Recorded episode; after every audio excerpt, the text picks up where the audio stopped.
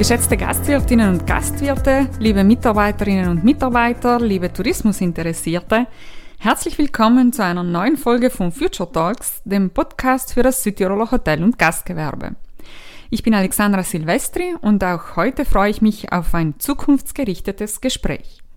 Wenn Sie wissen möchten, warum die John Wayne Methode zwar ausgedient hat, machen trotzdem besser als Wissen ist, wie familiengeführte Betriebe trotz harter Konkurrenz eine Chance haben und welche Chancen Digitalisierung für Betriebe bietet, dann ist die heutige Folge genau richtig für Sie. Name? Adrian Stalder. Wohnort? In Verscho, Bede di Terremonte in Tessin. Beruf? In Koch und Hotelier. Mein Lieblingsplatz im Gastbetrieb? Das ist eigentlich direkt an der Bar, da ich das Geschehen schön vor mir habe. Und mein Blick in die Zukunft ist? Ja, ich habe so langsam die, die, das, das, das Zielgelände vor mir mit 65 Jahren. Also mein Ziel ist es, nicht mehr so wahnsinnig viel arbeiten wie bis anhin, sondern auch so ein bisschen gewisse Dinge auch auf mich zukommen zu lassen, die, die nicht nur Arbeit sind, sondern auch äh, anderswo halt Spaß machen mit der Familie. Ja, Adrian Stalder, herzlich willkommen bei uns äh, in Südtirol. Leider äh, nur virtuell, aber immerhin. Das holen wir äh, analog noch nach. Versprochen. ähm, kurz zu Ihrer Vita. Sie sind äh, ein Praktiker durch und durch. Sie verfügen über 25 Jahre Führungserfahrung, zehn davon als Direktor in renommierten 4- und 5-Sterne-Hotels in der Schweiz Sie haben bereits sechs Betriebseröffnungen begleitet und seit 2005 sind Sie als selbstständiger Coach und Berater tätig, sind Kolumnist und Buchautor und seit 2016 auch Dozent für Unternehmensführung beim Gastro-Unternehmerseminar der Gastro Swiss. Außerdem sind sie Präsident der Swiss Quality Hotels der größten Hotelkooperation der Schweiz mit knapp 60 Mitgliedern und sie werden auch gerne als einer der erfolgreichsten und kreativsten Hotel- und Gastroexperten in der Schweiz zitiert. Auf ihrer Homepage stellen sie sich als Do Hower vor. Ihr Motto lautet, Machen ist effektiver als Wissen. Warum? Ja, ich höre sehr oft in der Branche von Fachkräften, die sagen, ja, ich weiß es. Und dann muss ich dann halt so für mich denken, warum tust du es dann nicht? Also oft in unserer Branche hat man das Gefühl, es reicht, wenn man weiß. Und ich bin in meinen Schulungen oder meinen Workshops immer sehr provokant und sage dann jeweils meinen Hörerinnen oder Zuhörern, äh, was ihr im Kopf habt, welche die Zeugnisse, die ihr habt, was ihr gemacht habt, das interessiert keinen einzigen Gast, es interessiert auch keinen Mitarbeiter, was ihr wisst und was ihr könnt, das interessiert sie nur, wie ihr mit dem Wissen umgeht, wie ihr das Wissen in den Alltag bringt. Das ist nicht Know-how, die große Kunst, sondern Do-how, nämlich Wissen umsetzen. Und das ist definitiv nicht das Gleiche. Und wenn man Wissen äh, mit der großen Leidenschaft, das ist so dieses Feuer im Bauch, das mithilft, so anderen Menschen zu begeistern für diese Branche, umsetzt, dann entsteht eben Do-How. Und im Idealfall entsteht Do-How auch im Bereich der eigenen Möglichkeiten, wenn man halt so diese berühmten Moments of Truth, also diese, diese kleinen Chancen, sich zu beweisen, halt wahrnimmt. Und das ist halt jeder Tag bei jedem Kunden aufs Neue die Chance, Do-How umzusetzen. Deshalb ist Do-How mhm. effizienter als Know-How. Mhm. Ähm, tun oder machen bedeutet ja immer auch, wie Sie schon gesagt haben, etwas umsetzen, etwas verändern, ähm, sozusagen auch einen Change Management Prozess zu durchlaufen. Wie gehen Sie jetzt bei einem solchen Prozess vor? Change Management klingt ja immer irgendwie so im ersten Moment nach großen Veränderungen, viel Arbeit, wo man vielleicht ähm, im, im ersten Moment auch ein bisschen zurückschreckt. Gibt es da eine Schritt-für-Schritt-Anleitung oder wo sollte man oder wie sollte man beginnen? Also in der Praxis ist so die, die John Wayne Methode die bekannteste. Das ist so Schuss aus der Hüfte, so mal richtig losballen in der Hoffnung, dass man trifft. Das ist so die, der klassische Weg. Und es gibt wirklich halt die Schritt-zu-Schritt-Methode und die ist halt dann etwas umfangreicher und dafür strukturierter und die Chance ist höher, dass man da halt ins Ziel trifft als bei der John Wayne Methode. Und das ist bei der GastroSwiss, das ist der Arbeitgeberverband äh, in der Schweiz, die haben ein Modell entwickelt und das nennt sich Gastro-Management-Modell. Und das hat so fünf klassische Phasen. Wenn ich die ganz, ganz kurz umschreibe, ist so diese erste Phase, da geht es darum, Informationen zu beschaffen. Das ist so diese Phase, die man meistens überspringt. Und man macht dann einfach so aus dem Bauch raus eine Pizzeria, weil man denkt, ja, Pizzeria, das hat Erfolg, da habe ich eh die beste Masche. Und bei der Ist-Analyse würde man halt feststellen, dass es um, im Umfeld bereits tausend und eine Pizzeria gibt. Also warum dann eine Pizzeria machen? Also man setzt sich äh, mit den Betrieben im Umfeld auseinander, mit den Trends, mit den Mitbewerbern auf dem Markt, mit dem Kundenbedürfnis, vielleicht mit dem Wechsel des, des Kundengedankens. Äh, es gibt ein schönes Bild dazu, also wenn ich angeln gehe, dann muss ja der Köder nicht mir als Fischer schmecken, sondern dem Fisch. Also muss ich mich halt mit der Situation auseinandersetzen. Wer ist der Fisch und was mag der gerne zu fressen? Das ist die Ist-Analyse. Also und bei der Phase 2 kommt dann halt die Erkenntniskonstruktion dazu. Also was helfen mir all diese Informationen jetzt? Welche Informationen bringen mich wirklich weiter? Die Phase 3 ist dann die Kreativphase. Also da geht es darum, in Szenarien zu denken. Und das ist ganz einfach. Man macht die Augen zu und stellt sich vor, der Gast kommt zur Türe rein, was passiert? Der Gast macht eine Bestellung, was passiert? Oder im Hotel der Gast checkt aus, was passiert? Das ist in Szenarien denken.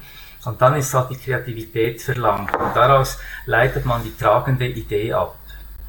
Also tragende Idee, das ist nichts anderes als der Werbespot so in ein, zwei Sätzen halt sagen, what makes me tick. Und diese Phase 1, 2, 3, die scheint ganz simpel zu sein, aber ich spüre in ganz, ganz vielen Betrieben, dass da niemand auch auf der Webseite nicht sagt, warum ich, bin ich besser als die anderen, was mache ich besser als alle anderen, what makes the company tick. Oder das fällt völlig. Und erst dann kommt eigentlich die Konzeptphase, wo ich mich überlege, was ist das Preisband, wann habe ich die, wie sind die Geschäftsöffnungszeiten, äh, auf was lege ich Wert bei den Mitarbeitern äh, und, und, viele andere Dinge. Was ist die Haptik der Materialien? Was würde passen zu dieser tragenden Idee? Und erst dann fange ich an, Ideen umzusetzen. Dann kommt Nummer 5 und das ist die Realisierungsphase. Also eben, es scheint recht klar und logisch zu sein, nur sind das Dinge, ich bin ja auch Präsident äh, des größten Gastro-Preises, das ist Best of Swiss Gastro in der Schweiz, also Jurypräsident, und ich schaue mich mir 80 Webseiten pro Jahr an von Unternehmen, die sich bewerben und sagen, ja, hallo, ich möchte zu den Besten der Schweizer Gastronomiebetriebe gehören. Und genau da suche ich dann auf der Webseite, gibt es diese tragende Idee? Kann der in ein paar Sätzen sagen, warum er gut ist? Also oft, wenn ich einen Küchenchef mhm. frage, was soll ich essen bei dir, was schmeckt besonders gut, sagt er, ja, bei mir ist alles gut. Das ist nicht die tragende Idee. Eben das ist halt Change Management, dass man sich wirklich mal mit seinem Umfeld, mit sich selber äh, auseinandersetzt und sich halt überlegt, was sind die Trends? Also kann ich Trends von Modeerscheinungen unterscheiden? Was sind Trends? Also was kommt äh, was sehe ich von, von, von Weitem her auf mich zukommen und wird noch einen, einen Moment Bestand haben und wo, auf welchen Zug könnte ich aufspringen? Wie differenziere ich mich vom Mitbewerber? Wie kommuniziere ich das nach außen? Das ist Change Management. Also äh, ein Satz alleine genügt nicht, um das zu schreiben, weil es ist komplexer als John Wayne Methode. Mhm, auf alle Fälle. Aber ja, wahrscheinlich oder mit Sicherheit effektiver dann. Ja, das, das müsste ja auch sein. Also das, deshalb lohnt sich ja der Aufwand. Glauben Sie, dass ähm, diese Pandemie oder, oder jetzt nach dieser Pandemie diese tragende Idee, von der Sie gesprochen haben, also dass man sich diesen Prozess wirklich auch strukturiert durchdenkt, ähm, dass der noch wichtiger ist oder wird, als er vor einem Jahr war? Also ich hoffe grundsätzlich, dass sich alle Hoteliers und Gastronomen den, den 20. Äh, April 2022 irgendwo in der Agenda festgeschrieben haben. Das könnte zum Beispiel ein Datum sein, in dem man sich fragt, habe ich meine guten Vorsätze vom 20. April 2021 umgesetzt? Weil ja, meistens ist so, man ist jetzt in einer schwierigen Phase, man, der Kopf schwirrt, vieles geht einem durch den Kopf. Nur kriegt man das auch so auf die Reihe, dass man es dann wirklich umsetzen kann. Also ich denke da so ein paar, ich habe mir da ein paar Punkte, die mir immer wichtig sind, das wären so Worst-Case-Szenarien.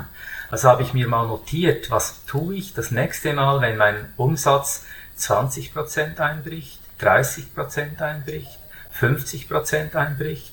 Wo ist der Way of No Return? Also wo, wo habe ich plötzlich einfach eine Gefährdung meiner Unternehmung?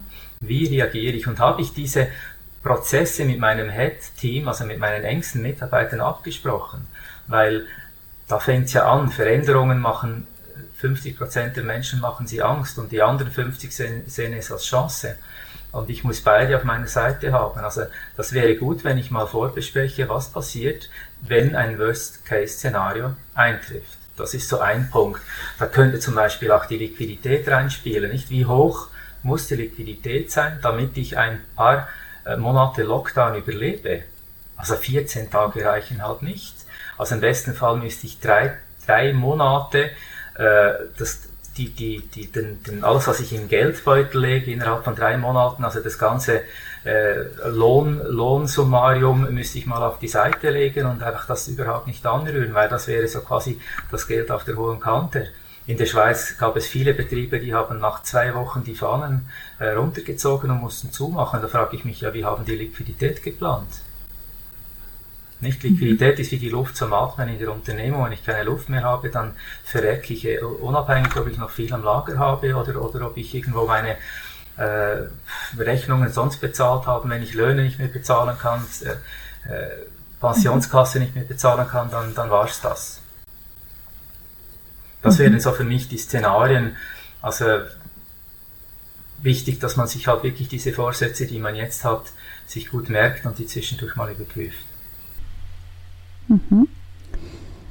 Ähm, kommen wir zu einem, zu einem anderen Aspekt. Ähm, man spricht in Südtirol immer gerne davon, dass die kleineren familiengeführten Hotels das Fundament des Südtiroler Tourismus bilden. Welche Chancen und welche Herausforderungen haben jetzt Ihrer Meinung nach diese kleineren Betriebe? Wie können Sie sich auch an diese geänderten Rahmenbedingungen zum Beispiel anpassen? Ja, ich, ich denke, die, in der heutigen Zeit ist das Volumen eines Betriebes ein, ein wichtiges Erfolgsmerkmal. Ich denke, man müsste vielleicht kleiner definieren. Also wichtig scheint mir, dass man halt als Betrieb eine Größe hat, die es ermöglicht, dass ein Unternehmerlohn bezahlt werden kann und dass investiertes Kapital irgendwo amortisiert werden kann, weil sonst habe ich irgendwo mal ein Problem, weil der Betrieb ist dann plötzlich veraltet und ich habe kein Geld auf der Seite, um neue Investitionen zu tätigen. Also wenn, wenn man die Nachfolge dann aufbauen möchte, ist es halt wichtig, dass die junge Generation äh, frühzeitig in ein Nachfolgeprogramm mit einbezogen wird und dass diese junge Generation halt auch frühzeitig außerhalb des Betriebes Erfahrungen macht. Weil nicht immer ist das, was man seit 20 Jahren tut, auch für die nächsten 20 Jahre noch das Richtige.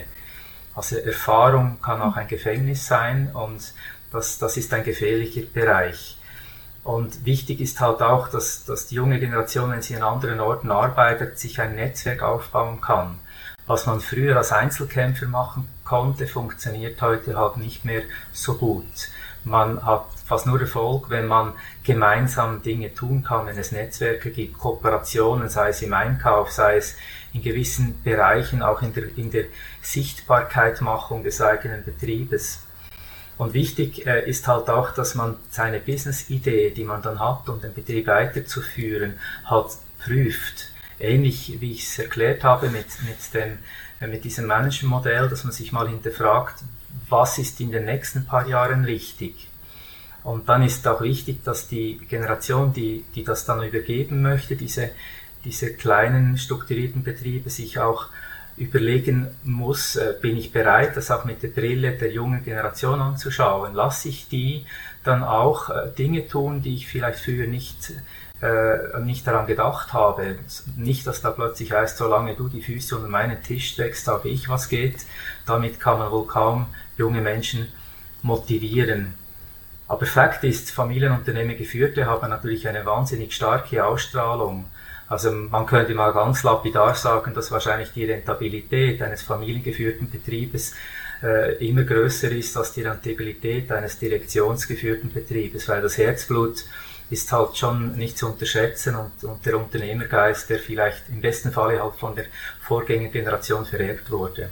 Aber die Herausforderung ist groß. Also Tradition auch hinterfragen. Nicht, nicht immer ist alles, was Tradition macht, noch sinnvoll, weil manchmal versteckt sich in der Tradition auch eine Angewohnheit, man hat es halt immer so gemacht und das ist dann halt wirklich nicht die richtige Tradition, in der man einen Betrieb weiterführt.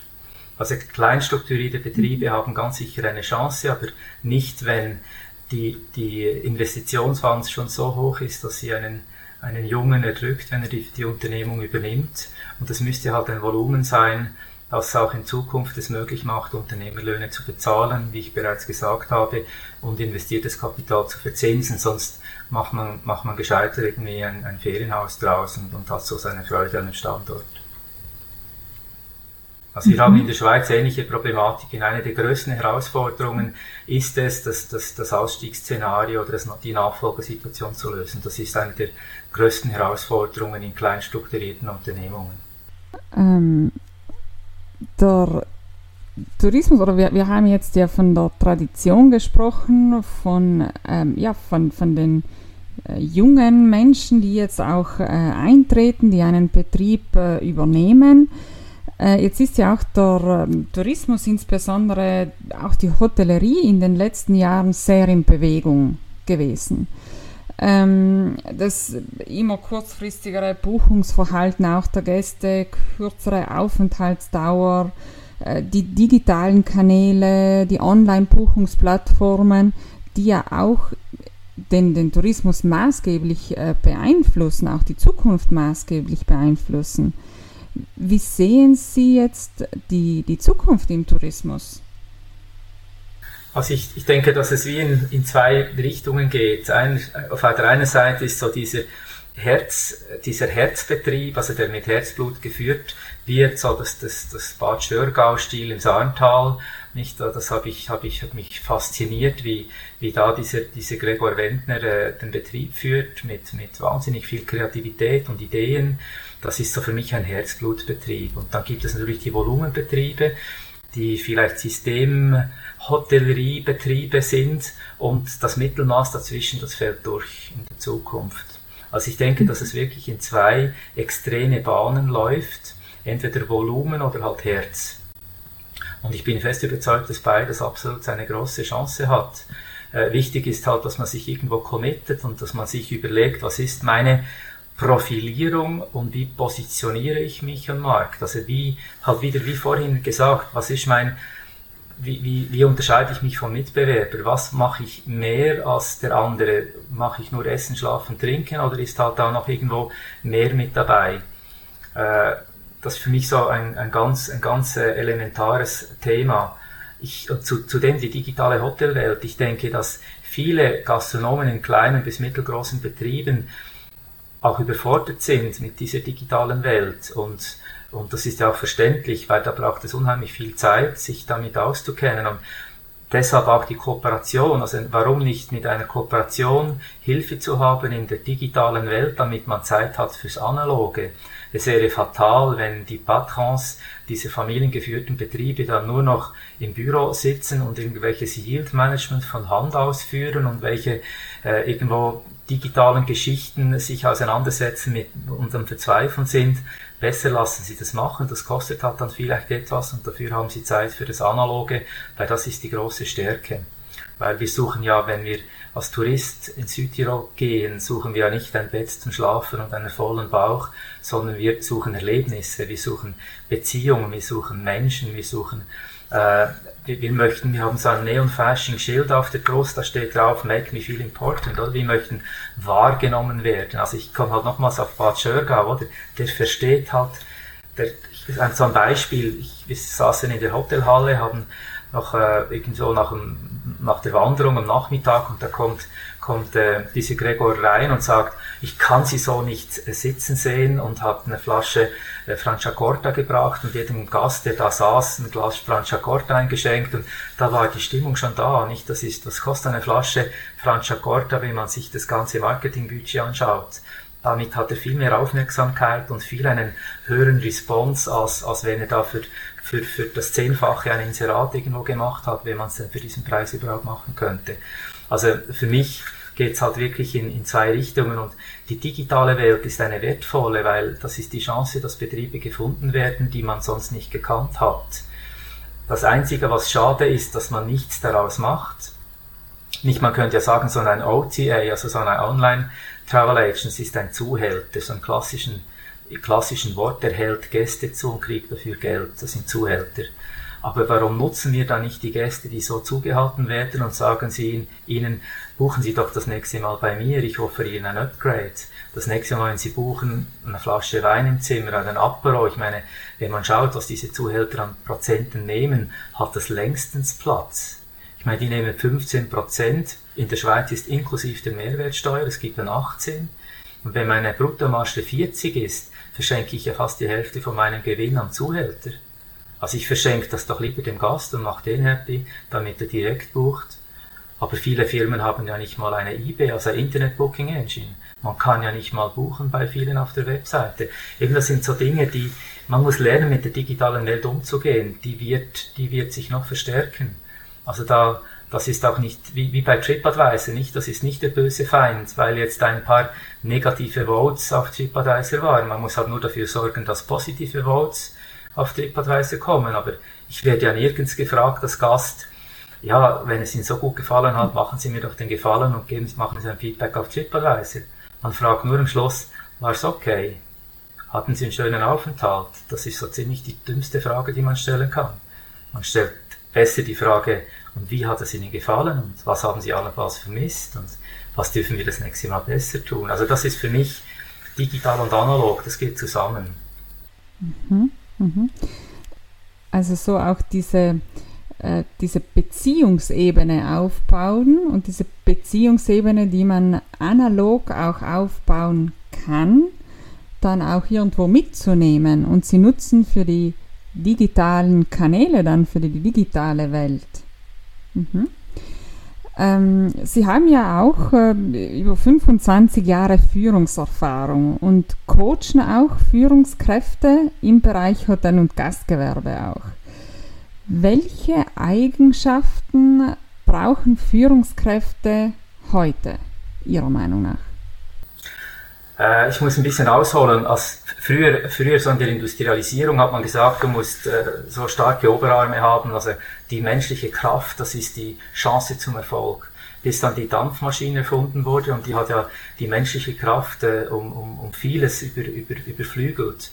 Und dann haben wir sich gesagt, okay, wenn da die Kraft nicht mehr wichtig ist, wir haben ja noch eine, eine linke Hirnhälfte, und dann haben alle administrative Berufe gelernt, nicht kaufmännische Berufe und bis der Computer kam und das eigentlich besser kann als wir alle. Also Bankangestellte wurden durch Bankomaten ersetzt, äh, die, die Ticketverkäufer bei den Bahnen wurden durch Ticketapparate äh, ersetzt. Äh, mittlerweile im Kaufhaus wird die Kassiererin durch einen Scannerautomaten ersetzt. Also der Computer kann alles, was linkshirnig ist, also rechnerisch, analytisch, kann er besser als wir Menschen. Aber glücklicherweise haben wir noch eine rechte Hirnhälfte und darum geht's. Einfach um die wieder aktivieren. Das ist die Hirnhälfte, die direkt mit dem Herzen verbunden ist. Das ist das Empathische.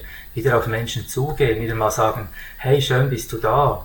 Oder wenn man eine Flasche Wein bestellt im Restaurant, nicht sagen, okay, sondern sagen, wow, das ist eine gute Wahl. Oh, ich sehe, Sie haben Freude am Wein. Oh, sagen Sie mir dann, wie es Ihnen geschmeckt hat. Also Empathie, das Menschliche, das ist heute die ganz, ganz, ganz, ganz große Stärke. Als ich von Zürich, äh, Zürich Tourismus gefragt wurde für einen Workshop und den Trust Score, also die, das ist ja das Sammelgefäß aller Feedbacks auf den, auf den digitalen Portalen, zu steigen. Zürich will die, will die will die Stadt sein mit dem höchsten Frascore in der Schweiz, kamen alles junge Menschen aus der Gast, aus der Hotellerie, Rezeption etc. Und die waren enttäuscht, dass ich ihnen nicht eine Software vorgestellt habe, die das für sie übernimmt. Und ich musste ihnen dann erklären, dass es eigentlich, dass Zufriedenheit und Happiness nur erreicht werden kann in einer analogen Art und Weise. Ich kann nicht digital Menschen glücklich machen. Der Computer kann nicht Menschen glücklich machen. Das können wir nur, wenn wir wenn wir rechtsinnig denken und halt so ein bisschen das Herz äh, am richtigen Fleck haben. Und deshalb sollten junge Menschen sich vor allem auf diese Fähigkeit konzentrieren und die, die Chefs sollten beim Einstellen der Menschen nicht nur Menschen einstellen, die per Zufall noch zwei gebrauchbare Hände und einen Kopf haben, sondern die halt das Herz am rechten Fleck haben. Dann haben wir künftig auch Erfolg und, und äh, eigentlich ist ja unsere Branche eine simple. Oder es ist doch, es ist doch sowas von egal, ob ich Wein von rechts oder von links einschenke. Hauptsache ich mache es mit Freude, mit einem Lächeln. Und das ist das, was Führungskräfte können müssen. Sie müssen das auch ausstrahlen können, Menschen begeistern können, das ihnen ähnlich zu tun und deshalb müssen es Vorbilder sein. Sie müssen vorleben und das können sie nicht im Büro. Sie müssen raus an die Front, sie müssen dann an der Front sein, ihren Menschen äh, die im Service für sie arbeiten, äh, sie unterstützen, sie dabei ertappen, wenn sie Gutes tun, sie loben. Eigentlich wäre es ja ganz einfach. Ich meine, schauen Sie, im Sport, mhm. im Sport ist es ja einfach, da, da ist die Mannschaft, die, die, die macht so einen, einen Kreis und sagt, hey, das, das machen wir und gemeinsam sind wir stark. Wieso tun wir so Sachen nicht in, in, in, unserer, in unserer Branche? Ich meine, alle sprechen von Werte, von Visionen, nur wer erklärt dem Mitarbeiter, äh, was ein Wert ist. In unserer Branche sind die Menschen, die am besten ausgebildet sind, am weitesten weg vom Kunden, nämlich im Büro. Und die Menschen, die am wenigsten Ausbildung genossen haben, sind am nächsten beim Kunden. Der Portier, die Service-Mitarbeiter, die möglicherweise. Also das ist für mich, das ist für mich der große Punkt für junge Führungskräfte. Seid Vorbilder, äh, zeigt den Menschen wieder, was Gastfreundschaft eigentlich bedeuten würde. Wie man Werte im Betrieb umsetzt. Also ich, ich gebe es ein Beispiel, ich kenne ein Fünf-Sterne-Hotel in Basel, das hat in seiner Werteskala, wir sind alle Gastgeber. Das sagt jeder, ja cool, oder? Wahnsinnig cool. Nur was heißt das jetzt für den Kommi an der Bar? fällt er jedem Kunden jetzt um den Hals oder, schenkt, oder offeriert ihm jeden zweiten einen Whisky? Wie ist der Gastgeber? Das müssen wir den Menschen zeigen auf Augenhöhe, zeigen, wie werden Werte umgesetzt. Vorbilder, loben, Menschen begeistern durch Anerkennung. Das wären so die, die Punkte, die ich da gerne mitgebe. Und ich habe mir so, so von Beat Krippendorf, das ist für mich einer der Personen, die, die, mit denen ich sehr gerne auch zusammenarbeite, die für mich so ein bisschen ein Vorbild sind, er hat, er hat immer gesagt, tue Dinge, welche andere nicht tun. Differenziere dich von Mitbewerbern. Das ist so ein Punkt. Dann konzentriere dich auf deine Zielgruppen. Also nicht jeden alles recht machen wollen. Ich meine, ich habe nichts gegen Veganer, aber davon gibt es in der Schweiz 2%. Wieso hat jede Kneipe das Gefühl, sie muss für Veganer ein Angebot drauf haben? Ist ja wunderbar, nur äh, lieber halt weniges für viele als, als, als alles für jeden dann nutze Synergien, mhm. also diese, diese Körperschaften, diese Kooperationen und mache das, was zu dir passt. Also dann bist du auch glaubwürdig und da bist du auch ehrlich, weil wenn jemand verkleidet ist und eine Rolle spielt, dann spürt man das. Das wären für mich so die, so, so auf den Punkt gebracht, die, die, die, die wichtigen Dinge zum, um Erfolg zu haben. Mhm. Ja, Herr Steindler, ich könnte noch äh, sehr, sehr lange mit Ihnen hier äh, sprechen. Bei jeder Antwort fällt mir irgendwie eine neue Frage ein. Äh, leider ist unsere Zeit äh, schon, schon abgelaufen, aber ich glaube oder bin mir ziemlich sicher, wir werden uns noch einmal hören und, und sehen und dann hoffentlich auch äh, live hier in Südtirol. Äh, ich glaube auch, dass jetzt die letzten Punkte, die Sie genannt haben, ja, das äh, gut zusammenfassen und auch eine gute Perspektive sind für unsere äh, jungen Gastronomen und Gastwirtinnen und Gastwirte. Ähm, fein. Vielen, vielen herzlichen Dank für dieses äh, sehr äh, interessante Gespräch, vor allem auch das praxisnahe Gespräch, äh, würde ich sagen. Ich äh, denke, unsere Südtiroler Gastwirtinnen und Gastwirte können sich äh, einige Punkte da ja, mitnehmen oder notieren und auch mitnehmen für, für, äh, für ihren Betrieb. Ich darf mich nochmal ganz herzlich bedanken, mich verabschieden, auch von unseren äh, Zuhörerinnen und Zuhörern. Wir melden uns dann bald wieder mit einer neuen Folge von Future Talks. Freuen uns natürlich wie immer über eine kurze Rückmeldung, Inputs in der Zwischenzeit. Alles, alles Gute und bis bald.